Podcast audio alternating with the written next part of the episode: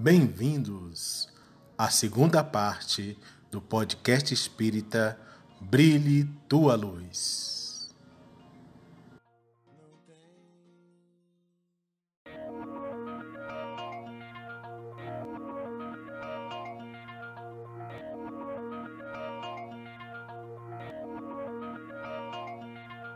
Não tem fim. Mas hoje você frequenta algum centro? Então, esse ano, an- uma semana antes da quarentena, eu comecei a frequentar o Fraternidade.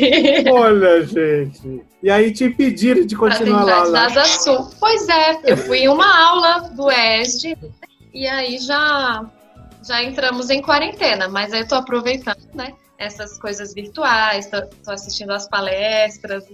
Ô, Lígia, você. Como você vê o mundo pós-pandemia?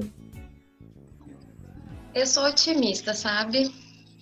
Eu, eu espero que, que seja um mundo que a gente se respeite mais, que a gente aprenda a valorizar os momentos que a gente tem em família, os momentos que a gente tem com os amigos, é, que a gente aprenda o valor da solidariedade. É isso sim, o que eu desejo, o que eu espero para o nosso mundo. E eu vejo que é um movimento que está começando a acontecer, né?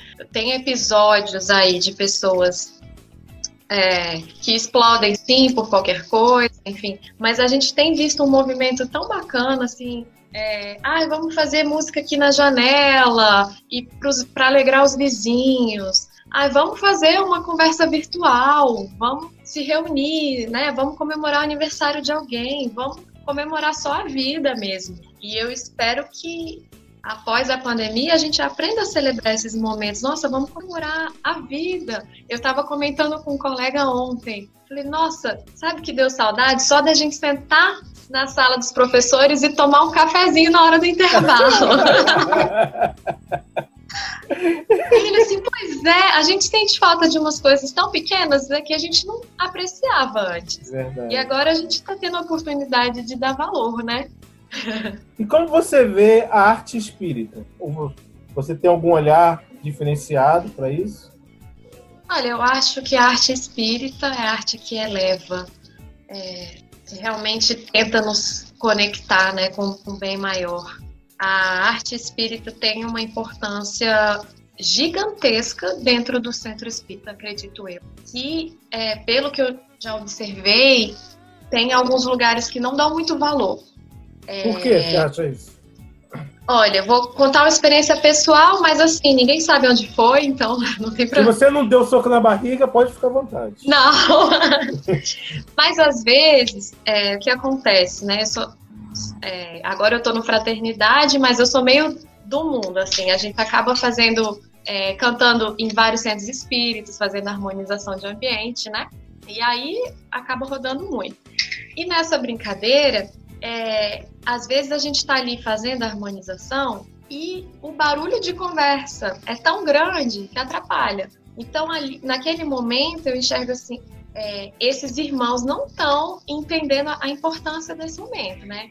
E se a gente lê um pouquinho de André Luiz, a gente sabe que esse momento de preparação para a palestra é um momento muito rico espiritualmente, né? Que os espíritos já estão se mobilizando para fazer todo o trabalho ali e que muitas vezes a nossa conversa fora de hora ou até nossos pensamentos mais impuros acabam atrapalhando o serviço deles, né? Então esse é um exemplo que eu acho que pode ser mais valorizado, né? Que nós temos que investir. E também dentro da casa espírita a gente sofre um, um outro, não sei se é um problema, mas assim, se a gente for comparar é, observo isso por causa do meu trabalho, né? Dentro de igrejas, principalmente evangélicas, protestantes, tem um investimento muito alto na música, né? Eles colocam professores, eles montam orquestras, eles corais, dão aula de, de instrumentos e de canto para essas pessoas e começa a ficar um negócio muito legal, muito profissional. Claro que é, é um pouco diferente, porque eles investem até financeiramente, contratando mesmo, né, um profissional para fazer isso. E já nas casas espíritas, muitas vezes a gente tem outras demandas que exigem gastos, né? Financeiros, ajudam famílias, faz sopa, dá cesta básica, não sei. E acaba que essa parte fica um pouquinho de lado, né? O que é natural, não sei, não estou dizendo aqui que é, é certo ou errado, mas a gente acaba investindo um pouco menos, se profissionalizando um pouco menos nessa questão musical, né? Você vê que pouco se produz de CDs, de obras é, profissionais, assim, nos centros espíritas, né? Como você imagina o um mundo espiritual? Gente, eu imagino do jeitinho lá do nosso lar. Sem tirar nem pôr. Aquele jeitinho, sabe? É. Eu acho, gente, André Luiz descreve as coisas tão bem, né, que parece que a gente já tá lá dentro. E o filme também ficou muito, muito bem feito. Eu imagino daquele jeitinho, se a gente tiver merecimento de estar lá, né? Não necessariamente, é, nós espíritas até temos impressão assim, ah, sou espírita, a hora que eu morrer já vou para nosso lar direto. Sei, não sabemos, né? Tem várias camadas aí entre umbral e nosso lar também tem várias camadas e não sabemos o nosso merecido. Mas você tem mediunidade? Eu tenho, mas ela é mais assim, intuição, né? E, e eu sinto, eu sinto presença de espíritos, né? Eu cheguei a ver quando era mais nova.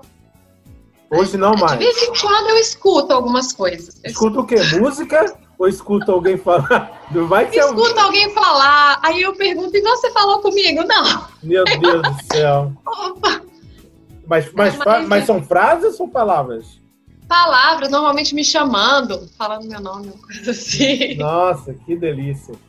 E tem medo, não? Não, não tenho. Eu já tive. É? Eu já tive medo quando medo? eu era criança.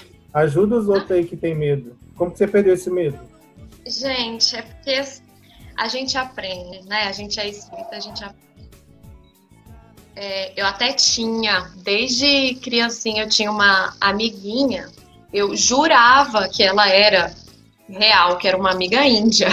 E, nossa, que nem o de volta? Ah, eu não sabia dessa história. O de volta tinha um Gilzinho no filme. Eu tinha uma amiguinha índia que eu conversava e tal com ela. E assim, a minha mãe só me contou quando eu, quando eu era mais velha. Aí, não, mas eu tinha essa amiga. Tipo, é, ela existia. Na minha cabeça, eu não sabia que ela era espiritual pra mim. Meu Deus. Você tinha quantos anos? Seis, cinco, sete, quatro? Ah, eu acho que uns quatro anos. Era bem novinha. É, então, assim, não tinha medo, até porque para mim não diferenciava um encarnado um encarnado. Não tinha diferença, né? É, mas teve um momento na vida que eu acho até que foi uns nove anos, se eu não me engano, meu pai deve lembrar bem, que eu sofri um processo de obsessão. E aí eu comecei a ficar com medo, porque eu tinha medo de dormir.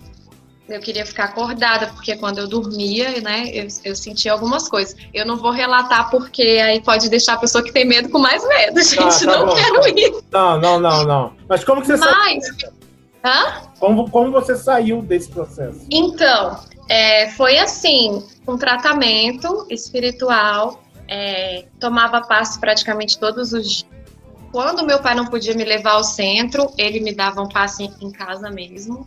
E, e, muita, muita oração, muita oração. E aí eu, eu começava a orar, tipo assim, uma hora antes de, de dormir, para eu ir me libertando daquele medo, né? E aí eu fui vendo que foi, foram diminuindo as ocasiões, né, das coisas ruins que eu sentia. E aí foi passando. E aí eu vi, não, eu não tenho medo de espírito, né? Eu tenho medo de, de obsessor. Quem, quem não teria medo, né, gente? É um pouco Nossa. complicado. E profissionalmente, em quem, em quem você se espera? Tem alguém que você fala assim, nossa, se eu chegar perto do que fulano é, para mim já tá maravilhoso. Tem alguém?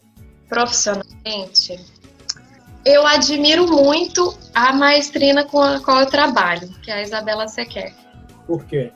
Ela, porque assim, ela não só é uma excelente musicista, né? Como ela sente a música dentro e ela consegue transformar esse sentimento em música, né?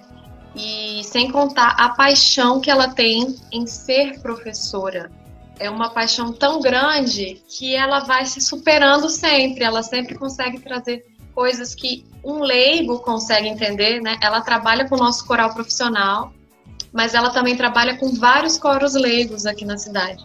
E ela consegue tirar leite de pedra. Eu acho lindo aquilo, né? Porque eu confesso que às vezes me bate um desespero. Eu começo a fazer o negócio, a pessoa tá meio desafinada. Eu, ai, gente, será que vai dar certo?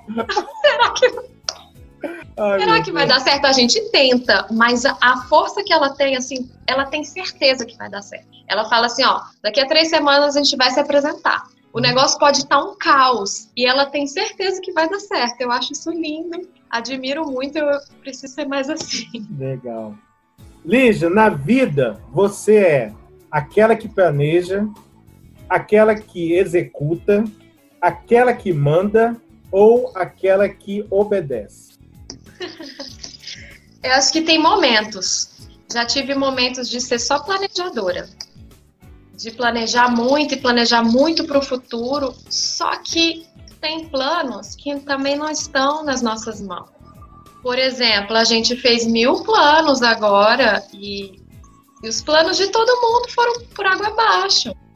Né? Venha algo externo que pode atrapalhar seus planos. Então, né, de tudo que eu planejei para esse ano, não consegui fazer. Só que agora eu não fico mais frustrada com isso. Eu tento executar o que está dentro da, das minhas possibilidades, né? Então, acho que eu sou um pouco planejadora e um pouco executora. Lígia, nós estamos terminando. Mas antes de terminar, a gente tem um pinga-fogo, para lembrando o Chico, né? Ai, meu Deus, tô nervosa. Não, você tá de boa, tá tranquilona. Pô, coral é muito mais difícil, ó. Posso ir? Pode. Qual figura espírita você mais admira? Chico Xavier. Por quê? Exemplo de humildade. Todd ou Nescau? Nenhum. O que então, se não é nenhum nem outro? Café puro. certo, tá certo. Tá Dizem que toma café puro é psicopata, né, é. gente? Olha que Sério? Meu Deus, graças a Deus eu não tomo. Qual livro espírita você mais gosta? Nosso lar. Biscoito ou, ou bolacha? Biscoito. Cite uma virtude que lhe caracteriza. Espontânea. Você já leu todas as obras básicas? Sim. Qual que mais gostou? Céu e Inferno. Por quê? Ah, porque lida com essa parte científica que eu me interesso muito, apesar de não ser minha área, gente. É... Já dormiu em alguma palestra? Já. Mas quando era criança. é, já chorou em alguma palestra? Com certeza, sou chorona. Doce ou salgado? Doce. Para você é mais fácil compreender o outro ou a si mesma? O outro.